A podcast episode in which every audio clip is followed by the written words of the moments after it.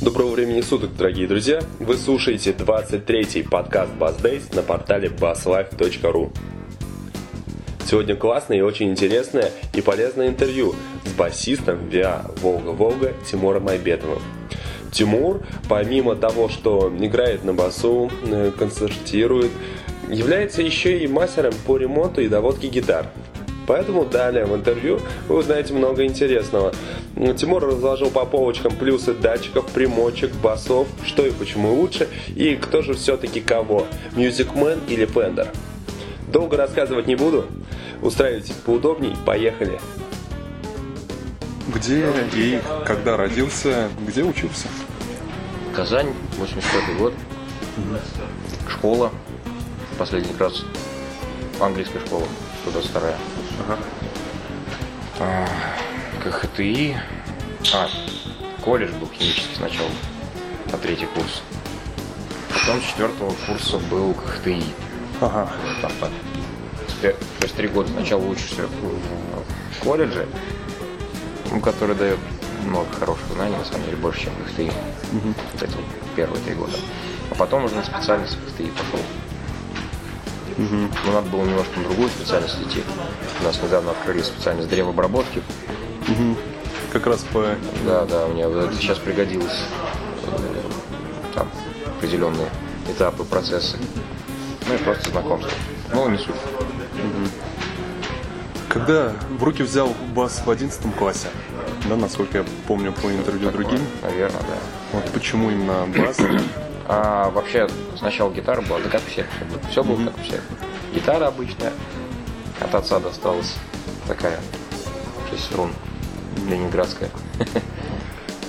Из аккорды, песни, ДДТ, и, ну и, короче, все, все как у всех. Все. все. Вот я смотрю сейчас на ребят, которые изучают аккорд С, там, ГФ. Все, все то же самое, самая история обычная. А потом я услышал в 98 году альбом Californication Филиппин. И мне стало интересно, что такое бас-гитара. Вот, я переделал эту ленинградскую гитару под бас-гитару, одел на нее 4 струны. Стала на бас-гитарой. Да? Ленинградской бас-гитарой, да. Короткометражной, маленькой, уродливый. Но звучало, кстати, очень хорошо. Строило? До сих пор звучит. До сих пор лежит у меня в мастерской, там где-то на три соли.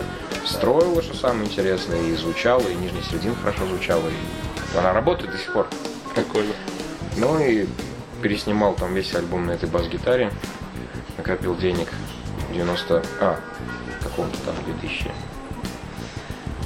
В 2002 году накопил денег на корейскую бас-гитару. А, или корейскую, не помню. Сами карьера была. Купил бас и месяц не улетал из дома. Понятно. Здоровался. Ну, а там дальше как а дальше закрутил, понесло. Тебя в Афган, меня в валютный бар. Ну или наоборот. Понял. Первым ансамблем, который был но трудно Группа. сказать, как первым ансамблем, который был. Первая репетиция с живыми людьми и играние в студии. Да название бесполезно все эти говорить. Угу. Просто бесполезно. Название этих групп их нет давно-давно. Попробовал в одной казанской группе, которая, в которой ничего не получилось, потому что там никому ничего не надо было. Потом с ребятами из института собрали коллектив, играли там, но кроме басовых партий, которые там заливали все, там ничего больше не было. Как-то пытались репетировать, пытались там, готовиться к концертам, сделать два концерта, и все это кануло в лету. Все, все стали заниматься другими делами, только я остался в этой музыкальной теме.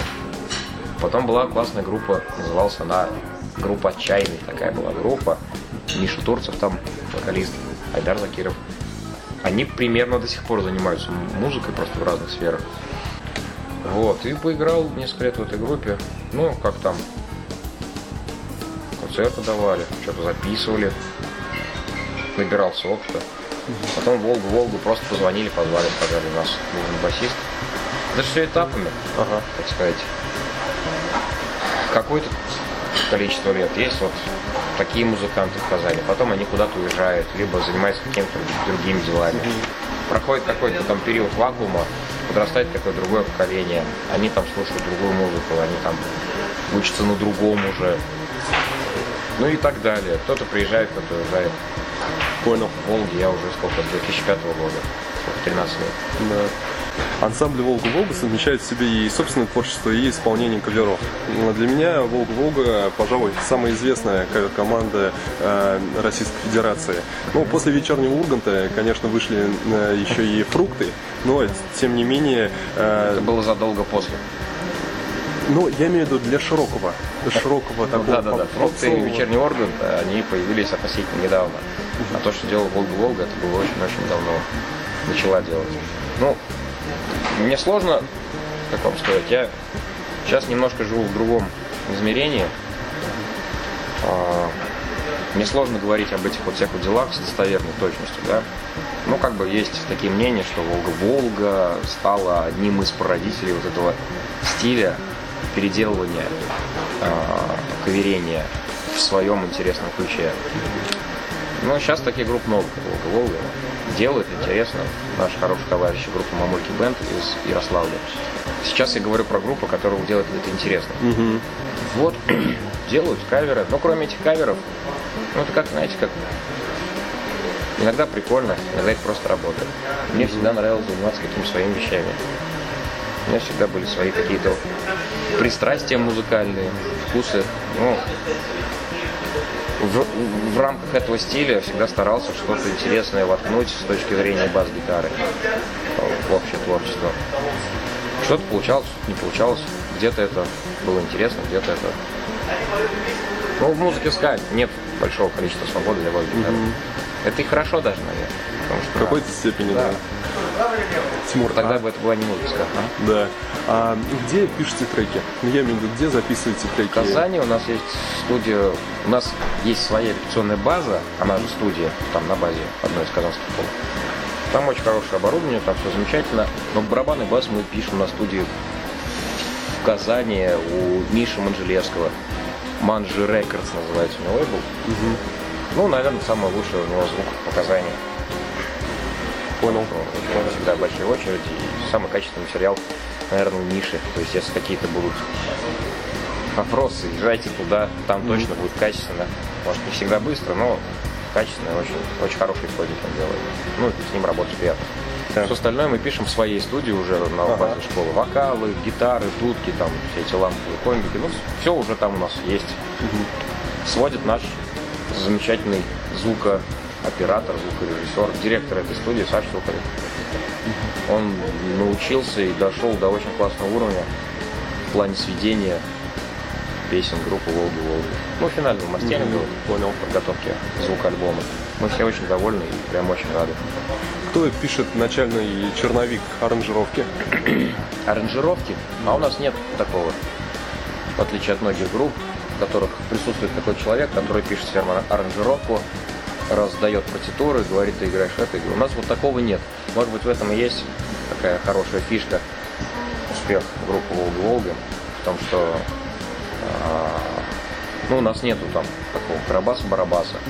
У нас есть Антон, вокалист, он там сидит через дорогу, Да. а, который, скажем так, направляет нужное русло.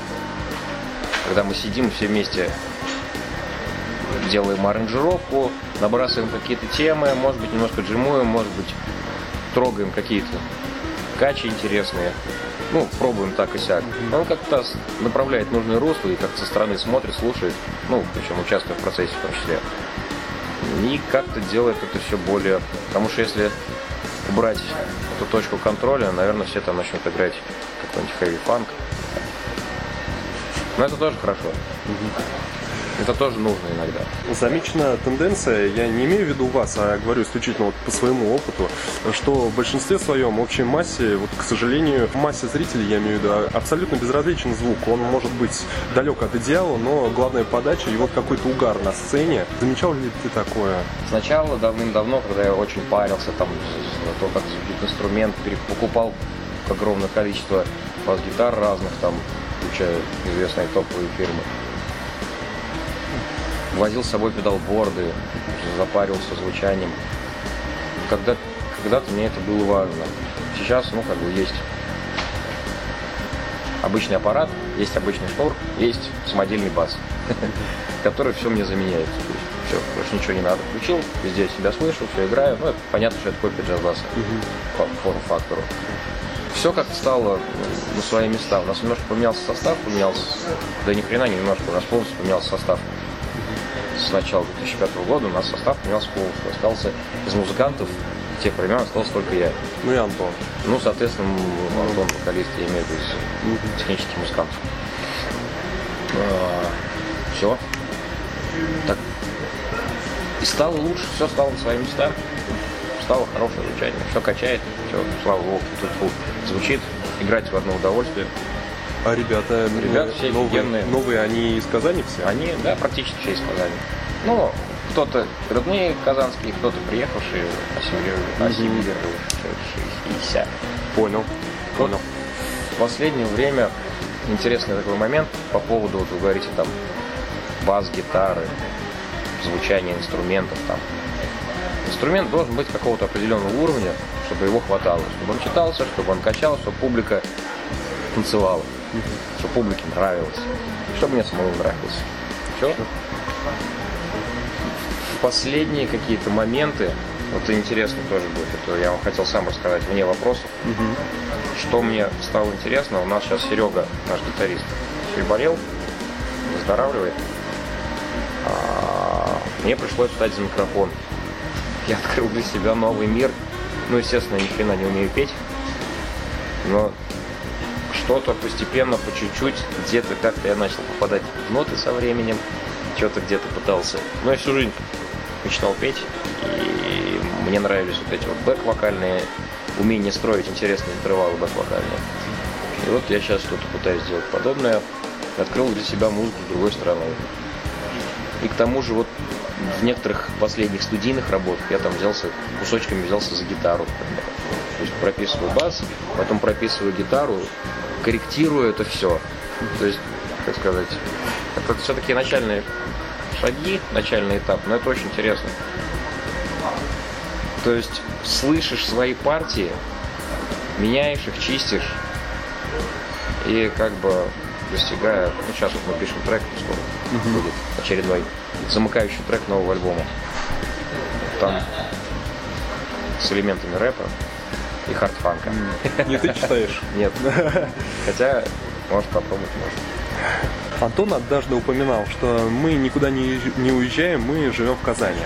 Думали о переезде в Москву, но полезнее нам оставаться в Казани, а свои песни мы можем продвигать и здесь.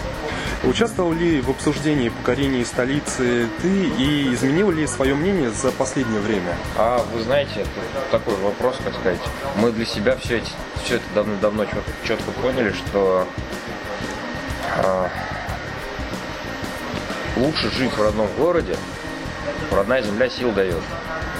А гастроли по России никто не отменял. То есть для того, чтобы кататься по всей России, работать на каких-то площадках, корпоративах, не надо жить в Москве. Москва, мое личное мнение, очень много сил сосет, энергии, сил. Мне Времени, хорошо. Времени, конечно. Мне хорошо дома. Потому что каждый из нас занимается, у всех там семьи есть. Все занимаются параллельно какими-то еще делами. У меня гитарная мастерская, там, трубач у нас в армии дудит. Второй трубач в консерватории у нас дудит. Кирюх, он ребенка растит, барабанщик. Ну и так далее. Все у нас вот занимаются какими-то делами домашними там. И Антон- рабочими. Антон говорил, еще кто-то праздниками занимается. Праздниками Антон занимается. А, Ивент-агентством. понял. Ну, как бы так, параллельно. Параллельно. Не основная, не основной вид деятельности, но Мгм. вместе. А, Я так понял, тур выстроен э, таким образом, что вы э, будни проводите у себя, а в основном на да, в выезде. основном, да. Да. Получается и вылеты, и выезды, я так понимаю. Вылеты и выезды чаще всего выходные. Но это и хорошо. Иногда бывает, что у нас и неделю может не быть. То есть иногда какие-то части туров выстраиваются таким образом, что у нас может не быть в Казани неделю, там, 10 дней. Но это бывает очень редко. В основном это 2-3, максимум там 5 дней не приезжаем. Ну, все успевают соскучиться по дому. Ну, как-то так, так, так проще, легче. Конечно, конечно. Тимур, э, вы женаты? Я, ну, у меня действительно есть девушка, я не женат. Не подсиживали ли э, тебя в Волге-Волге? Меня так просто не подсядешь. Все схвачено? Ну, все, все нормально. Все на своих местах. Сейчас все на своих местах. Понял. У нас в, коллективе были всегда такие моменты, когда, допустим, а, там кому там диплом защитить или еще что-то. Как-то мы договариваемся с какими-то другими музыкантами, которые там заменяют на один-два концерта. А так состав плотный, постоянный. Самое необычное, необычное место, где пришлось играть коллективом. В Крыму недавно были и в Кипре. Где для тебя самое интересное место? Самое необычное место, где пришлось играть, не знаю, наверное, сложно ответить на этот вопрос. Но самое необычное место, где мы однажды, где нас однажды расселили э, на отдых перед концертом, это было в Москве. И мы поняли, что это за место только когда вошли, раскидали вещи и, ну, как бы, сели отдыхать. Оглянулись по сторонам. Красная тона, да? Это был крышняк. А за, соседней стеной, в соседней комнате были два мужских стона. Даже так. Это было, конечно, очень как-то некомфортно, непривычно. Ну, и, естественно, там все, все стенки были в атрибутике во всей. Ух. И как-то на, на нас, а нас сколько там тогда, семеро, семеро мужиков нас было, мы заходим с инструментами, там, с вещами, на нас так вахтерша так странно еще косилась, я не понимал, почему скосилась странно. Ну, как-то так вот, бывают такие странные места. На сцены, там какие-то концерты, да вы знаете, честно, в голове каша за столько лет уже. В Сочи хорошо, мне в Сочи нравится всегда. У моря всегда хорошо. А в Сочи завтра как полетите? Летим сегодня, да. Видел вас с Антоном Кудряшовым, который сейчас Мураками играет. Да, да. А Что это был за проект? О, это был вообще мой очень любимый проект. Э, Назывался он, тогда он назывался Тамагочи, он сейчас назывался. А, подожди, когда он назывался? А сейчас он называется 42. Не знаю почему. Мы проиграли там, проработали два, может быть, года. Писали, записывали, делали треки, сочиняли. Я прям очень нравился там играть. Ну, стилистически, понимаете, такая вот в России есть такая проблема. Если ты играешь музыку, которая тебе нравится стилистически, если это какая-то интересная, джаз, если это что-нибудь такое, это не имеет успеха у широкого, широкой публики. Это в основном все будет андеграундом. Либо если ты супер высококвалифицированный музыкант, то ты играешь какого-нибудь звезды, получаешь хорошие деньги за это, но ты играешь все равно музыку этой звезды. А все остальное, ну, есть такие уникумы, конечно, которые собирают какие-то свои залы достаточно хорошо, тот же самый Антон Дивиденс. Посмеялся, конечно, над э, цитатой э, у вас на стене. Влад Шишкин. Быть звездой, звездой исполнителем татарской эстрады, это то же самое, что выпендриваться перед своей бабушкой. Откуда про Шишкина вы знаете? Ну, э, у вас на стене. А у меня Да, на стене есть, такая запись. А, Находясь... Влад Шишкин, это очень крутой парень, мы с ним работали в музыкальном магазине там дома. В арсенале, да, так Да, да, да, да. Это просто удивительный талант, удивительнейший талантливый товарищ, которому, на мой взгляд, немного не хватает самоорганизации, либо попадания в какое-то нужное русло, потому что это такой генератор просто мощнейший материала, идей, песен, настроения, мыслей, всего, короче. Генератор. Golden Generator. Вот. На- Находясь в центре Татарстана, имел, имел ли отношение к татарской попсе? Хрен с ней, с попсой. Как там еще раз фраза это была? Да, быть звездой, исполнителем татарской эстрады, то же самое, что выебываться перед с- собственной бабушкой. Я тоже долго смеялся. Ну, как по- к попсе никакого отношения к татарской на сцене не было. у нас... ну, Да нет, ну в смысле, как, как отношения? Может, мы где-то там каких-то... Я имею в виду, не играл ни у кого. Нет, ничего. И когда, когда-то я пытался совмещать работу с Волг Волгой с, ра- с работой с другими коллективами. Тамагочи это, наверное, последняя успешная попытка, после которой остались какие-то треки, какие-то интересные темки. То есть, ну, со мной там, участвовавшим там.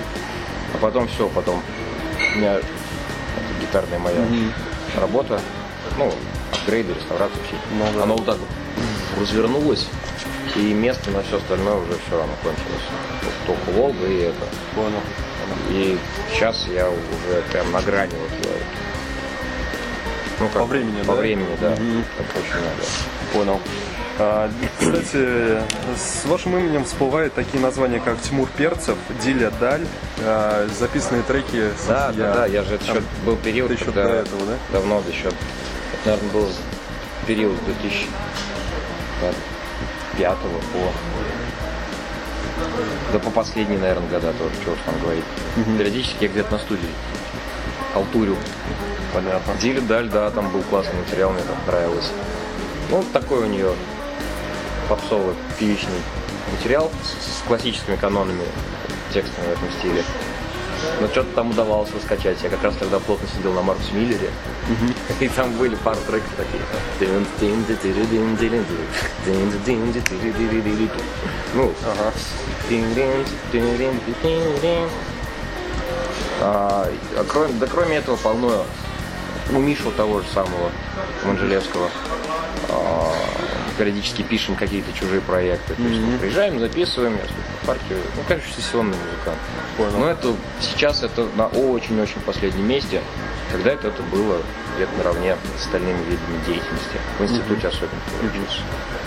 Ты мастер по починке, в том числе, да, по реставрации. Бас э, Honda Давидянца. М, Что там было за история Ой, у него было много басов, которые мы ему делали. Ну, в смысле, делали, реставрировали. Я, не- я не изготавливаю гитары пока. Потому что делать полуфабрикаты не хочется. А, ну, рано или поздно это будет такой уровень. Не хочу прогноз давать. Там полно было инструментов. Honda, это, по-моему, японский какой-то старый бас. Анкер мы ему там меняли. Ну там кла- Ну, это кла- отстройка, да? классические, нет, там, там много работ было. Все вот эти японские инструменты старые, они, как правило, имеют определенный перечень стандартных работ, необходимых к исполнению. Это ладовая часть, замена ладов, это доведение накладки. Вот народ почему ко мне часто ходит, из других городов инструменты привозят. Я любитель супер низкого экшена. То есть я... У меня был, была гитара Modulus, этот, флит, Да, который- видел. а, На Давидянской фадере я поиграл. У Меладзовского басиста я трогал фадеру в ру- в руках держал. И это позволило понять, как, каким должен быть идеальный экшен инструмента. Вот я всегда стараюсь доводить все инструменты до прям супер низкого экшена. И иногда это не нужно человеку, иногда это, ну, вот это мои предпочтения. То есть доводить накладку до максимально играбельного состояния. И, собственно, с этим связано большое количество работы. Compound радиус, есть мультирадиус, есть то есть линейный compound радиус, есть нелинейный compound радиус, это изменение радиуса с длиной в зависимости. Все есть графики, это все тоже я Тимур, а как ухаживать за басом? Посоветуй нашим слушателям, пожалуйста. Смотря какой бас. Смотря какой бас. Если это какой-нибудь карбоновый бас, и можно в футбол играть. Хоккей. Футбол на траве. Но вообще любые инструменты музыкальные, они не любят резких перепадов температуры в нашем климате. Они не любят, уж понятно, оставления там предбанниках, на батарейках и так далее. Именно за бас-гитары как важно. В основном слушают басисты. Вопрос простой, но одновременно с этим непростой. Во-первых, инструмент должен быть только в одних руках. Нельзя свои гитары никому давать. Опыт многолетний. Инструмент обижается. Что-то там могут царапать, сделать, накрутить, накоцать. Даже лучший друг может испортить вашу бас-гитару, может за это поссориться. Поэтому гитара должна быть любая, всегда должна быть в одних руках. А уход за басом какой? Ну, вообще есть один момент важный. Вот все фендероиды, фендероиды, да, фендер-подобные бас-гитары, ну, джаз-бас, они страдают один, одним, в общем, таким косяком, ну, наиболее частым. Это прогиб грифа в районе 15 лада, так называемый подъем пятки с годами, да. Смотришь какие-нибудь старые японские гитары, бас-гитары, после 15 лада пятка поднята, струны звенят и работают. Часто это происходит из-за того, что изначально за инструментом не следили, и даже тупо не настраивали анкер. Анкер односторонний внутри грифа. Ну, как в общем-то, в большинстве джазбасов, классической конструкции. Компрессионный анкер, если его полностью расслабить, то гораздо больше появляется вероятности того, что у вас гриф изогнется в этом там, с 12 по 15 лад в этом месте. Если вы как бы следите за этим анкером, если, он, если вы его закручиваете, делаете экшен пониже, то есть если вы гриф выстраиваете впрямую, соответственно, рычаг у вас на это место меньше при прямом грифе, да, струны его тянут, нет вот этого рычага перегиба большого, и у вас меньше вероятность, что с годами поднимется пятка. Ну вот есть такой, такой маленький момент. Это то, что я обнаружил. А так большинство работают с этими теми же джаз-басоидами, если уж говорить, это, что это самый популярный инструмент. Тут при радиусе накладки 7.25, в классическом винтажном радиусе, очень частая ситуация с поднятой пяткой. То есть, что я часто делаю, я снимаю лады и выправляю эту пятку, делаю компаунд радиус. То есть, допустим, от 7,25 до 12 дюймов. То есть это позволяет струны положить ниже, это позволяет играть чище и скомпенсировать ну, геометрия. Угу. Сейчас, не здесь, не сейчас это рисовать надо. Уж такие технические вопросы. Шнуров как раз тот бас, чего, как, который, собственно, вы сделали а, себе. Да, да, это я, я не занимаюсь изготовлением гитар кому-то там на заказ или ага. еще что-то, потому что, ну, это рано или поздно буду. Но это вот несколько есть таких вот пробных инструментов. А, вас давным-давно уже сделал. Ну, по технологии, по технологии сделал копию Садовский. То есть я фанатею от этого а, бренда, от инструмент, как они звучат, как они сделаны, вообще от подхода. Ну, играл на этих гитарах. Хотя он не использует компаунд радиус. Mm-hmm. Все бас-гитары Садовского 12 дюймов радиус накладки. Это ну, чуть-чуть площадь, чем у Music Man Stingray. Чуть-чуть площадь накладка. Относительно Фендера? Относительно Фендера еще площадь. Mm-hmm. Современных джаз-басов, у Precision, в современных 9,5, то есть он кругленький достаточно. У винтажных 7,25 еще более кругленький. Uh-huh. У Man плоский 11 дюймов, у бас uh-huh. а у Садовского 12 дюймов. Так. Большинство китайцев там каких-то еще таких альтернативных делают 15 дюймов, еще более плоских. Варвик 20 дюймов, совсем плоская накладка. То есть 12 дюймов какой-то компромисс он нашел. А бас этот, у него на грифе очень низкострунная, там компаунд радиус, а, ясеневый, гриф клен, 25 лет он сох. Ну, товарищ просто дарю баклажки. Ладно, сделай, когда время будет. Классно. Я сделал его и продал свои эти American Deluxe, продал модулусы все, что и Маркус Миллер все это продал. Играю сейчас на этом. В руке удобно. То есть ты делаешь инструмент по свою руку. Он удобный, он тоненький, он плоский. Ну, у меня, собственно, две бас-гитары всего. Есть еще один Fender детский, то ли три четверти, то ли какой-то там укороченный. И он помещается в электрогитарный чехол и выпускает самолет. Только поэтому я с собой таскаю. Ну, вот такой такая какая-то странная гитара. Ну, звучит, играть можно. Так класс. Ну, на ней сегодня больше да, да, да, да, да. Безголовые гитары я, ну, так, не, не очень я их люблю. Просто эстетически. Хотя бывает очень классно, очень удобно и очень хорошо звучащие. Кстати, про самолеты. Полторы недели назад расширили знаю, они знаю, 135 сантиметров. Ну и дает это что-то вообще? Да, пока нет. Пока не знаю. Завтра столкнусь, скажу.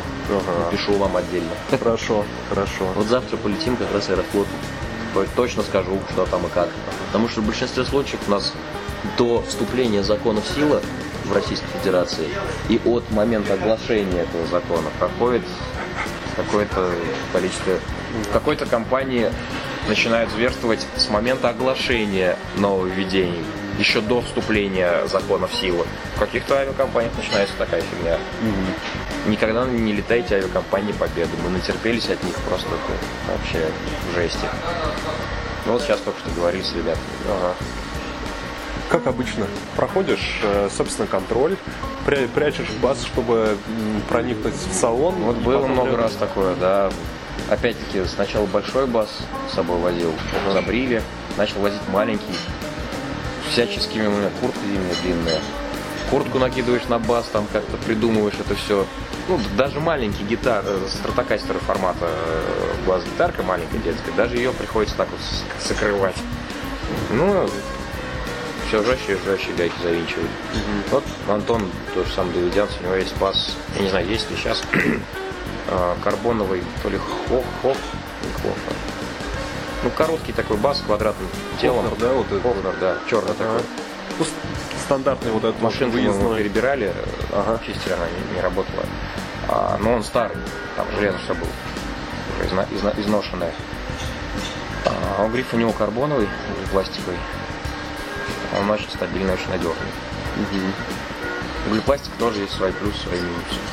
Звук очень ровный, ноты очень кристальные, стабильный, но немножко не живой. Не хочется на нем играть. Вот ты вроде как сидишь, сам когда играешь там или на записи, он пустой.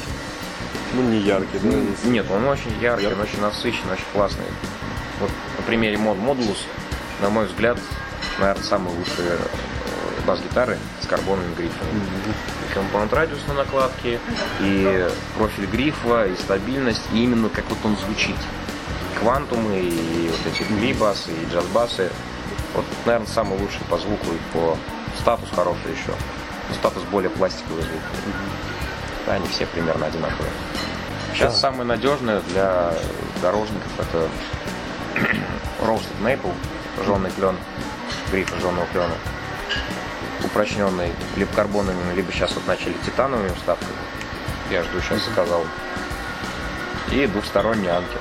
Есть не компрессионный, а просто обычный двухсторонний в обе стороны принудительно гривнет. Вот такая стабильная конфигурация. Гриф, который будет у вас жить очень долго. Понятно. Ну и без головы, и добро Ну, нет, без головы это если надо размер уменьшать. Да. Мгм. Вот. Да не намного она мешает, 20 сантиметров. всего. Ну, такую гитару сломать сложнее в багаже. Ее теоретически, наверное, в каком-то кейсе сдавать в багаж можно не бояться. Рычаг меньше налить. Но это при полной мензуре 34 дюйма, например, 35. При, при, при, при короткой мензуре такого баса, не знаю, как теннисный ракет будет. Да, да. Я под- подумываю в последнее время уже сделать что-нибудь такое в поезд, в самолет. Но все равно завтра полетишь со своим. Ну, с маленьким спамером, с этим. Да, с С маленьким. детским. Мгм. Все самолеты у меня сейчас только с детским. Все выездные гастроли. Самолет не только с маленьким. Ну, какой-то три четверти, по-моему, бас Фендер. Они очень-очень редкие эти. И я жи- один раз в жизни видел. Я тоже не видел. С Жапана привезли его. Там у него история была, его там продали, потом человек его купил заодно там к- основному джазбасу, потом нафиг не нужен, его обратно принес. Ну и так вот меня пока остался. Понятно. Э, Какой бас посоветуешь нашим слушателям лучший из э, средненьких, дешевых, скажем так, по ценовому диапазону? ценовому диапазону. Ну, я бы три ценовых диапазона распределил бы, да, вот средь, как бы ноль, се- середина и начало хорошего. Из самого-самого первичного диапазона. Вообще, конечно, всегда лучше гитару покупать бушный. Всегда.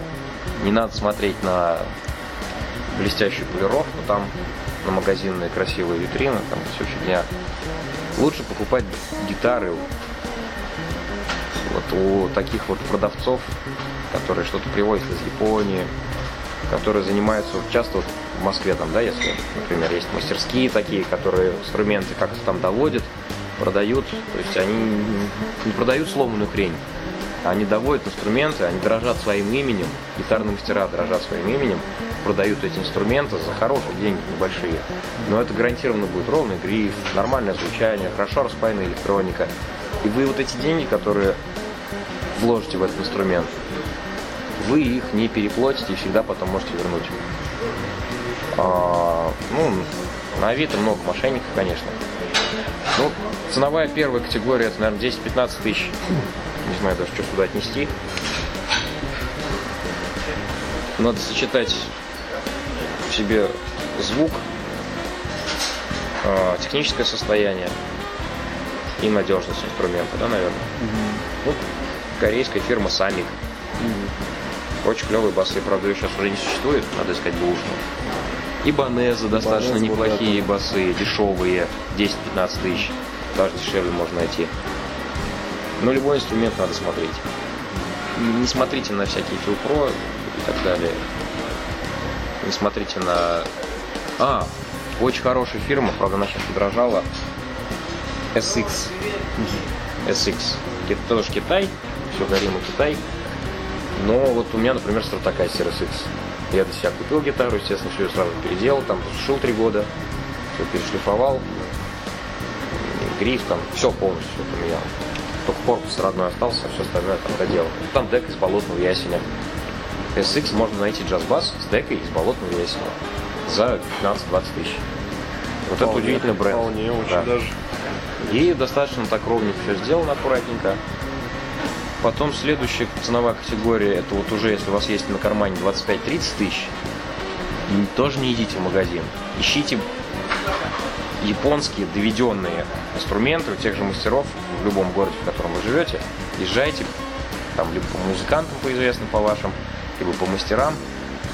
А, Это старые ибанезы, это такая, хотя такая уже, наверное, с 50 давно перевалил, да? Ну, Сейчас. смотря какие. Нет. Ну, четырехструнные, в принципе, стреляют и 24 где-то. Вот я... Есть, да? Да, есть. Нормально. Такая это вообще полнейшая копия Фендера. Cool Z очень хорошая копия Фендера. А, Сейчас есть дешевые бахусы китайские, очень хорошие инструменты. Сам их э, доделал, продавал большое количество, очень доволен. И годы проходят, и люди играют, с ним ничего не случается. То есть все, что...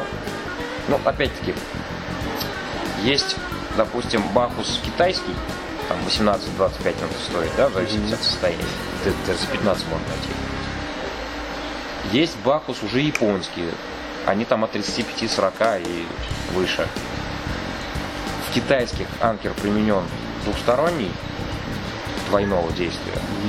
Ну, как китайский, классический. В японских он компрессионный. Компрессионный анкер всегда будет, такая бас-гитара всегда будет лучше звучать. Потому что меньше железа весит, потому что он его натягивает в пружину, сжимает, и риф начинает работать. Хотя Винни Фадера, наверное, меня бы сейчас обосрал.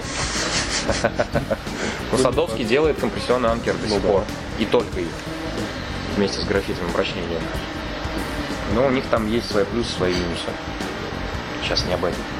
Ну и следующая ценовая категория, это вот то, что уже так средняя была, это 25-30, ну 35 там, ладно.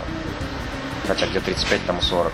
Ну и дальше уже идет уже USA, все, все фандероиды, джаз-басы. О- Очень я доволен джаз-басом э, Fender American Deluxe 2010 года. У меня был четырехструнный, который покупал. И сейчас еще вышла серия American Elite. Там все, там и Compound Radius на первом ладу 9,5 дюймов, на последнем 14 дюймов плоский. То есть он переменный радиус по грифу. Там и ясень болотный, там очень хороший преамп, очень я прям доволен этим звуком. Ну, Fender, Fender с жирным яйцами, еще с очень удобным грифом. Гриф, профиль интересный у него, чем-то похож на Виктор Вотон Инь-Янь. У него к пятке грифа, ближе к деке, он становится D-образным, но очень плоским. А, Ну, там уже в эти ценовой категории, там от 80 до 150 тысяч, уже очень большой выбор. Очень. Я думаю, человеку, у которого есть 80-150 тысяч, Он который потрачит, что на он уже знает, что он... Да. Да, поэтому эту категорию обсуждать, наверное, нет смысла. Потому что там, да, понимаете. Я сейчас слюни пускаю на модулус опять. Был у меня, продал я его, наигрался, пластиковый, понравился. А сейчас вот сижу и, блин, понимаю, за те 50 тысяч, которые я его когда-то продал, там до 40 с чем-то, сейчас его уже не найти никогда нигде. Но это был там 2011 год. Ну вот, такие вот хотелки. Фадеру, знаю, странный инструмент. Очень классный, очень хороший, сделан с высочайшим уровнем. Ну, вот кого не послушаешь, даже это не только мое мнение. В миксе ну, лучше джаз-басу нет. Ну, не лежит вот в миксе Фадера. Четко все слышится, все классно. Какой-то фьюженовый инструмент такой, Ну да. солирующий. Сейчас, на самом деле, очень много всяких контор, таких частных мастерских, которые просто делают просто хорошие, качественные гитары в России и за рубежом, где угодно. Ну, когда-то... Это волнами так, понимаете? Это... Вот ты слушаешь, допустим, какую-то группу, ты смотришь там на музыканта, о, Лимбийский бас-гитарист, это как его там, Сэм Риверс. Играл он когда-то на Ибанезе на пятиструнном.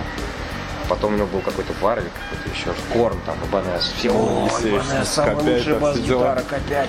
Все понакупали этих Ибанезов. Два Ибанеза охренительные гитары. У них очень ровные грифы, они с очень высокой культурой сделаны. У меня была пятерка такая вот, как у лимбийских, из красного дерева. Но нет от нее звука. Может быть, мне неудачная модель попалась.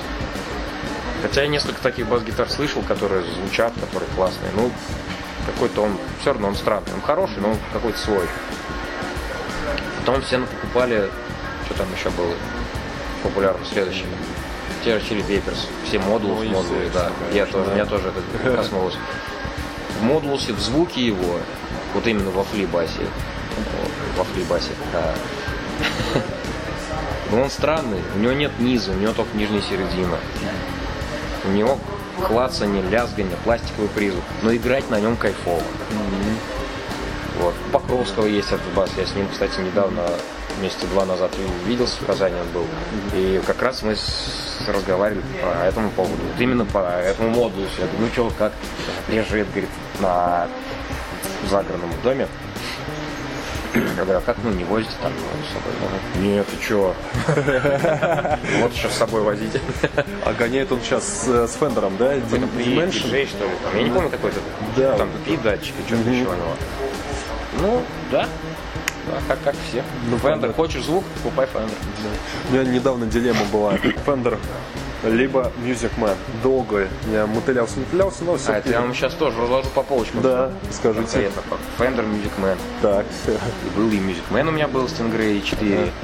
И пятерку я брал там, на записи. Ну, пользовался, короче.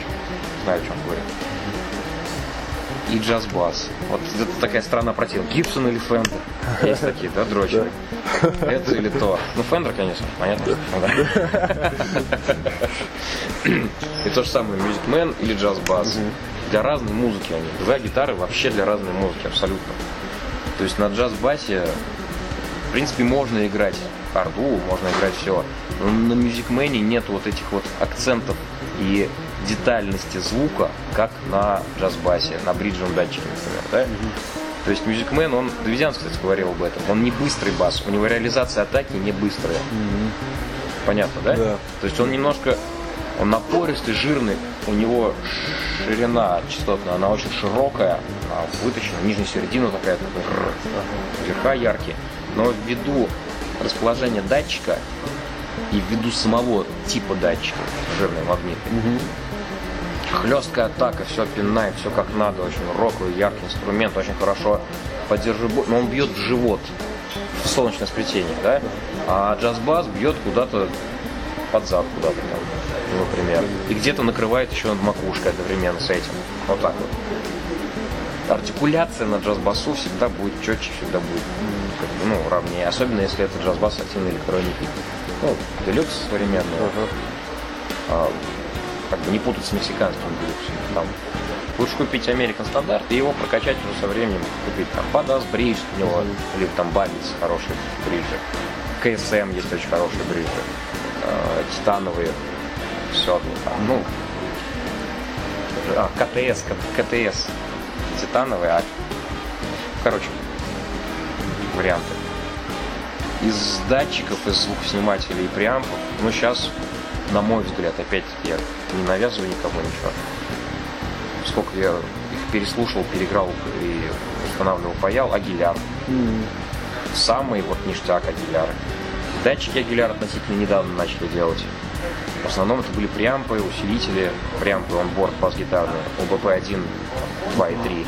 Они там, ну, почитайте в интернете лучше, особенности каждого услышите.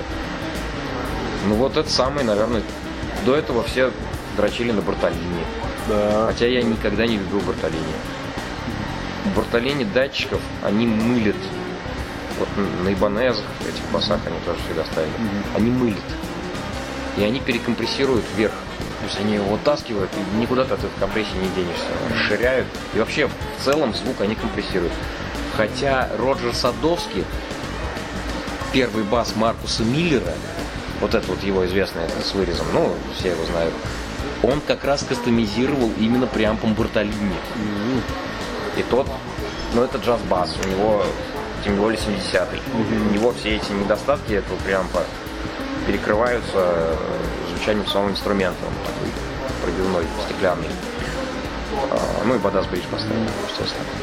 Потом, позже, э, он свой преамп уже разработал, Садовский, на основе Бартолини, на FET транзисторах F и T. Не FET, не жира, а F и T. Ну это там фишка в том, что они больше напряжения пропускают, поэтому они по динамике шире. Ну, то- это тоже не сейчас этот разговор, наверное, на несколько часов. Вот. а, Ну и сегодняшних, наверное, Агиляр. То, что мне нравится. По цене классные, по звучанию очень... Они дают фундамент офигенный, дают очень читаемый верха, если брать двухпол- двухполосный, да, прям. Звук снимателя Агиляр очень я прямо от них балдею. На Music Man звук снимателя, э, ну, хамбакер вот этот вот жирный, очень шикарно звучит. Дает вот эту вот убирает волчки на верхних нотах. Это проблема всех современных Music Man ов, датч- датчиков всех современных Music Man ов, либо ты датчик кладешь очень далеко от струны, у тебя пропадает вся, ну как бы, punch весь пропадает, mm-hmm. но тогда волчки эти уходят. Либо ты возвращаешь punch, возвращая датчик к струнам, но после 12 лада каждая нота, особенно на тонких струнах, начинает давать такие вот призвуки. В одной ноте несколько нот. Ну, кто-то это по-разному называет. Волчки, там, трели, много вариантов. Ставишь датчик, агиляр, до этого были очень хорошие датчики Basslines. Сеймур Дункан и Basslines. Это, кстати, оказывается, две, два разных датчика. Для меня стало это открытием тоже. Вот Я когда-то покупал Basslines себе на Music Man. Тоже с- проблема ушла.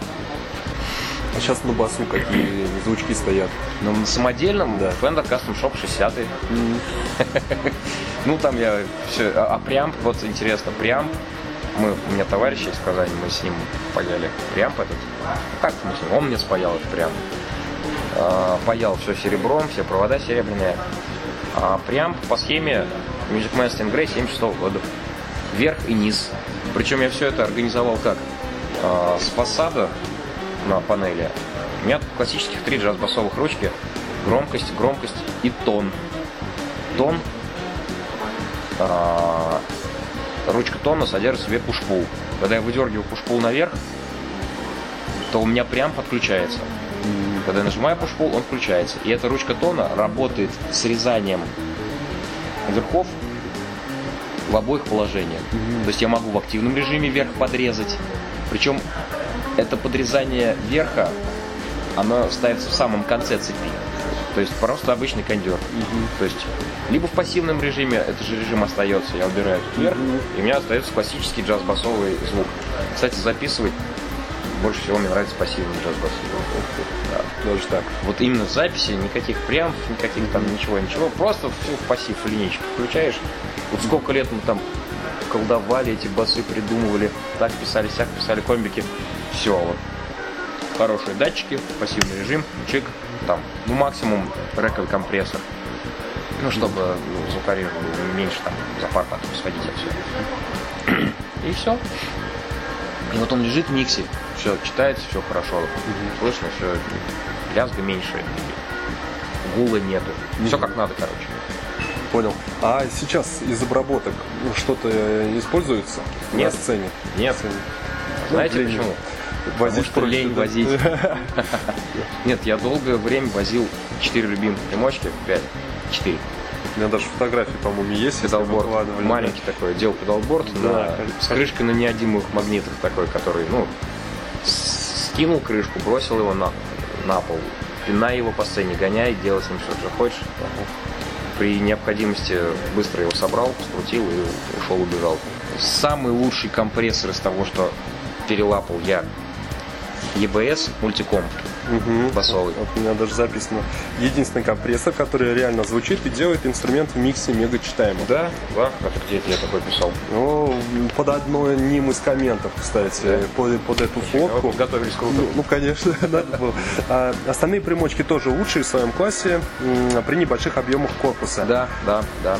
Ну как лучше? Наверняка вот есть, понимаете, есть примочки бутиковые. Там уже такие нюансы э, звучания люди ловят, исправляют э, нюансы звучания в существующих серийных примочках. Исправляют эти нюансы и вносят их в свои схемы и делают звучание еще круче. Но у меня нету там 20-30 тысяч на какой-нибудь навел фильтр.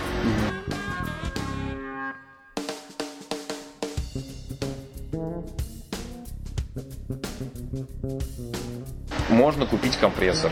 Вот, EBS. вот думаю, Прям- EBS-ку именно, да? мультиком. Мгм. Все, ничего другие. Там ни- ничего другого не смотрите. Все покупал, все перепробовал. Все, что у нас вот такое продается. На мой взгляд, лучше. Мне, кстати, Антон Доведец помог его купить там по каким скидкам это EBS. Очень тоже давно. Очень я рад, очень доволен. Потому что думал, ну, Марк Бас, MXR-ки. Марк Бас слушал тоже. MXR, ну, MXR компрессор вообще мне не, не понравился абсолютно. EBS, вот он как-то... Марк Бас. Марк Бас. Ну, он большой очень. Ну, он очень громоздкий. Гигантский, да. Так. Марк Бас, усилитель у них очень интересный, вот эти головы, фамбики. Очень чистый, читаемый, ничего не привносит в звук, ничего не портит, ничего не ворует, оставляет плотность, оставляет вот это вот давление, читаемость и как-то серединка у него классная. Еще там был MXR. MXR две примочки, по-моему, там Ага. был, да, у него? Один октавер. второй- Октавер, да. Октав Делюкс, Маркус Миллер, пожалуйста. Он его пользует редко, но пользует. По- Октаверов тоже кучу перелапал, кучу Ага. переслушал. А, все имеют какие-то проблемы. Какие-то больше гличат, какие-то трекинг хуже ловят. Как- каких-то просто со звучанием проблемы в плане в миксе они кашу дают. Просто кашу. Вот. Включаешь, там просто вафля какая-то. Босс, вот этот вот второй старый японский пробовал тоже. Интересный. Но вот это вот не то, тоже не, не то. Вот этот вот синенький Октавер.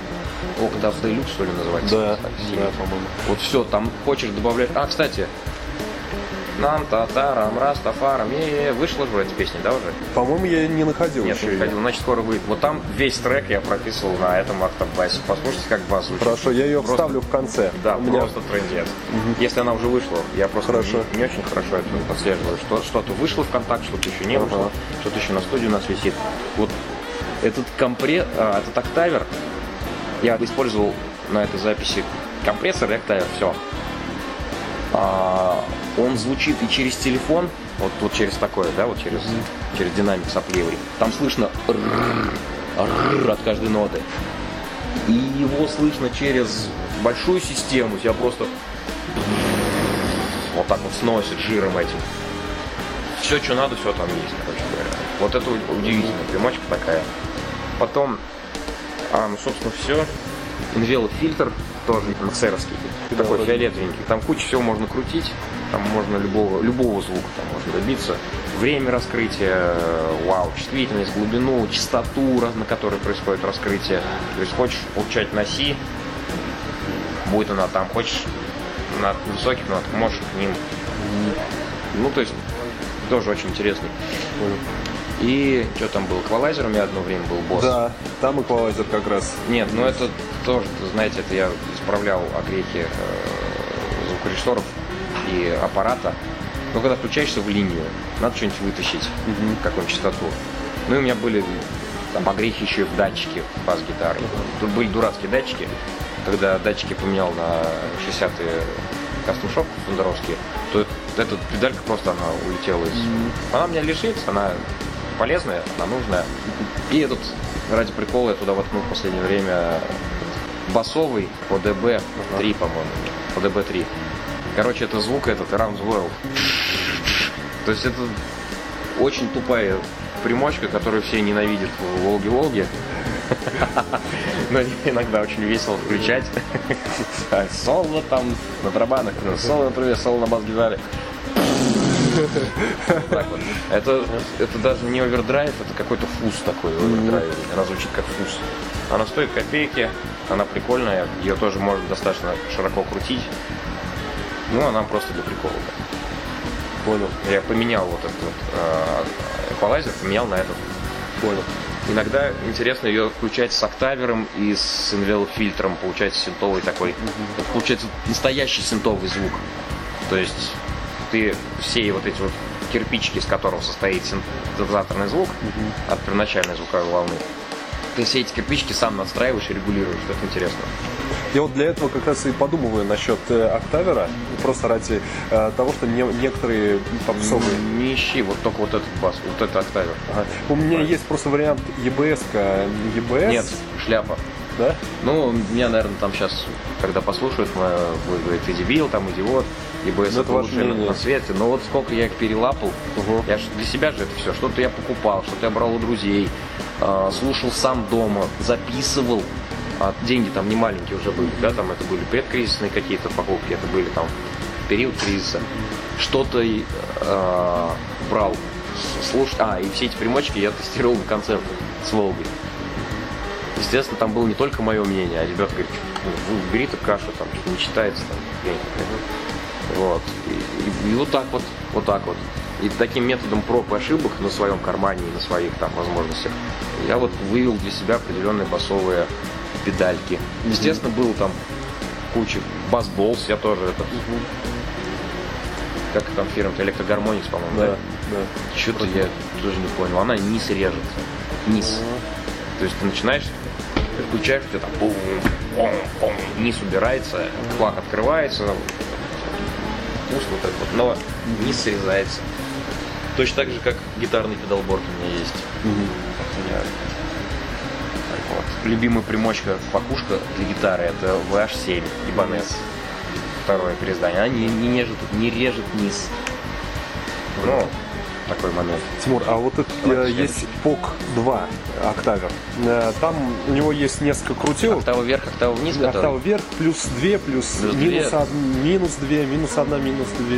Мне он понравился, но я его отмел, потому что он здоровый. То есть он меня, меня есть бы, такой за- критерий, он бы да. занял бы у меня три четверти этого борда. Так у меня борд худ-бедно, но помещался в э, карман от чехла бас-гитарного. Понял. Понял. По- Ну, он дорогой. Ну да. Поп хороший, да, вот это микросинт, вот это все, они ну, клевые. Да. Пятнашка там, те же самые. Какие струны используешь? О, эликсир только. Все. Как с 2002 года поставил первый раз эликсир на, на первый бас на свой метод. Они тогда стоили там что-то 600 рублей, что ли. Сладкие времена. 600 знал бы тогда. Самосвал бы купил бы этих струн. Компилируйтесь с друзьями, бас-гитаристами, и заказывайте коробку струн. Пачка будет выходить там 1800, например, на четырех струнах. Кто-то может дешевле найдет где-то. А в розницу они стоят там штук две с половиной, три, я уж не помню. Да. То есть лучше так делать. Причем неважно, какие струны там. Если вам нужны струны, компилируйтесь, это будет самое оптимальное. Причем там в некоторых фирмах можно заказать там 5 комплектов, там 45-105, 5 комплектов, туда туда в итоге это будет 10, и вам все равно сделают скидку. То есть они все лояльно к этому относятся, это их бизнес. Понял. Тимур, занимаетесь ли сейчас дома и в туре? Э, Если да, то каким образом, есть ли какая-то система? Да, все меньше и меньше. Самое смешное, что занимаюсь на сцене. Все больше и больше, чаще и чаще я слышу этот ответ. Да, в последнее от всех. время, да. Конечно. Занимаюсь вот с гитарными делами интересно. Гитару чинишь когда? Ага. Финишная доработка, там, сборка и так далее. Если сидишь, если гитара классная, сидишь, играешь, за уши не оторвать. Сделаешь там все, доведешь, все супер. Очень часто бывают какие-то японцы, там, американцы, сухие, классные, старые. И вот я сижу и просто не могу руки оторвать. И так немножко что-то там появляется, разрабатывается техника какая-то. А бас-гитара занимаюсь, скажу вот, да, занимаюсь перед записью, наверное, каких-то партий, которые не наиграны еще. Вот, это есть. То есть вот мы сочиняем трек, на репетиции мы его там как-то там обсосали худо-бедно. А, на запись надо его писать, уже додумывать партию, чистить.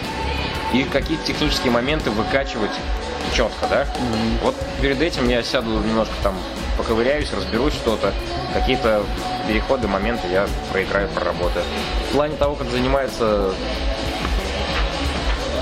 джазисты там, или там, не знаю, Антон тот же, как там часами сидел. У меня просто нет такой возможности. Я кроме вот этого всего бас-гитарного гастрольного mm-hmm. графика, ну, в смысле, сейчас, наверное, 50 на 50 у меня э, рабочее дело, это я занимаюсь гитарами. Mm-hmm. Нужно реставрация, ремонты, апгрейды. Да. Я бы с радостью, вот клянусь, я бы сидел с утра до вечера, до вечера занимался бы джазовыми гармониями, стратокастером, с гитарой, бас-гитарой, просто сидел бы и ничего не делал. У меня нет такой технической возможности, у меня очень большая очередь по работам по гитарам. И мне надо всем все делать и все делать на высшем уровне. Поэтому у меня просто нет времени, чтобы кроме этого еще и записи с Волгой, и репетиции какие-то у нас бывают постоянные, гастроли и так далее, и так далее. Есть э, много ребят знакомых, кто занимается только музыкой, пусть даже работают в оркестрах или в кавер-командах, но они не совмещают э, с чем-то еще, то есть с другой работой, хотя у них есть время. А нужно ли это вам совмещать? Ту работу и эту? Я понял, Может быть, не совсем вопрос, корректно, вопрос конечно. потому, что сколько зарабатывают денег Волга. Да нет, не обязательно. Вообще, конечно, есть такой откровенный вопрос, да, или, грубо говоря, про самый жирный корпорат, или просто где он был. Не сколько даже Да нет, у нас есть там какие-то копейки мы в Казани получаем. Там небольшие совсем деньги. Какие-то э, на выезде. Очень много концертов благотворительных мы играем. То есть поэтому, ну, да нет, да так же, как все, на самом деле. Нет. Какой-нибудь миф, я думаю, что какой-то существует миф, что о, Волга, Волга, там бешеные бабки зарабатывают. Да. Мы музыканты, все точно так же, как у всех. Где-то даже меньше. Потому что, как бы, Волга это такое движение, и мы очень играем много поддержку там детей раковых там и так далее. Ну, вот таких тем, которые надо делать в любом случае. Как э, морально настраиваешься перед э, большой публикой? Да никак. Раньше когда-то волновался. Вот когда Серега у нас новый гитарист пришел, вот, ну, последние пять лет, там что-то, какие-то вещи, которые мы новые сочиняли, сами сидели, как-то пропотели. Вот там, может быть, какое-то у меня волнение было, как я их сыграю, как там споем, как это все будет выглядеть. А сейчас уже нет вообще. На работу. Работа. К станку так. Я волнуюсь, как же мне включить переменную передачу на токарном станке, блин, что же быть, а какой фартук я сегодня одел, там, стружку, стружку не убрал со станка, блин, руки потеют, волнуюсь, то же самое. В мастерской то же самое. Очень много работ, какие бывают сложные работы. Такие, которые по второму разу, по третьему за кем-то переделать приходится. Вот недавно Гибсон делал, не было просто куска грифа на нем. Там. Все, фарт был. Ну, посмотрите, там mm-hmm. есть такая стрела. Как у Лени нравится. Я к ней подходил несколько недель продумывал технологию, как ее лучше сделать, как сделать так, чтобы было идеально. И серийник сохранить. И прочность обеспечить. И лак такой, лак другой, лак третий. И чтобы не было просадки лака на месте склейки. Ну, и чтобы этот же лак, но просел на месте серийника правильно. Вот это я попотел, да. Но в итоге все нормально. Есть такой момент, когда видишь э, в архивах Волги-Волги о том, что в основном э, различные звезды именно у вас на разогреве выступают. То есть, Это все прикол такой у нас. Какие, какие звезды, какая Пугачева может выступать, там, какие руки вверх могут у нас на разогреве. Но это просто так программа составлена. Ну да, ну, да, я... Понимаете, это, да, просто сделан фишка прикол такой. Mm-hmm. То, что мы типа, а, ого, вот у нас на разогреве. Ну, если не называть имена... Хотя и... иногда на самом деле бывает так, что действительно люди все орут, хотят воду, воду. Mm-hmm. Вот иногда стыдно становится. Не буду называть группу, но было так. Да. Сейчас Про- вспомнил. ну, Просто есть, есть такие записи, видеозаписи. Вот, когда- Смотрите их нафиг. Э, Нет, когда я имею в виду именно выступает э, какой-то именитый артист, Да, и орут Волга-Волгу давай. Да, или, или после, или наоборот, Или- они даже не качают. То есть они выступают со своими там известными э, хитами и все равно не качают. Вы- Выходите вы и Ну, у нас Хоп, на самом деле надо сказать, что подъем. Антон, наш вокалист, он, кроме того, что он хороший э, директор, менеджер коллектива, он очень хороший конферансье. Чего уж там греха таить. Реально он очень хор- хорошо ведет а, ведет любое мероприятие по любой тематике. И когда об этом не думаешь постоянно, нет, а вот вы спросили, а действительно так вот задумался. Так и есть. Очень много тянет. И мертвую публику поднимает танцевать. Иногда смотришь такие в зале народу ничего не надо, они сидят жуют и вообще брать. Что там на сцене происходит? И потом что-то как-то так вот мы там покривлялись, там Антон что-то им там какие-то ручку положим на правое плечо, там по массиру. Смотришь, они все уже танцуют, счастливы как дети. на чем не стоит обжигаться музыканту и от какой ошибки э, вы бы посоветовали предостеречься м, им, ну и пожелания им, нашим слушателям. Каждого свой путь. Я бы настерегся бы что-то, какие-то там пожелания давать, какие-то там ошибки от кого-то. Каждого свой путь. Кто смотря как относится, у кого какой подход к жизни, в принципе. Ну, у меня такой, что любой опыт – это опыт. Любая жопа, которая случается, это опыт. Дерьмовый опыт, там, хороший опыт опыт, который рано или поздно тебе для чего-то пригодится. Просто в данный момент случилась какая-то жопа, и ты такой думаешь, о, что плохо, там, жизнь кончится. Вся фишка в том, что ты в этот момент пока не можешь понять, для чего типа, у тебя это событие в жизни случилось. А со временем поймешь. Может быть, эта жопа тебя остерегла от какой-то еще большей жопы. Например, купил ты плохой бас там. Например, в Мусторге новый. А у тебя там анкер сорвал, со- сорванный уже работниками. Да, ну такой, бля, жизнь кончена. Что делать, что делать?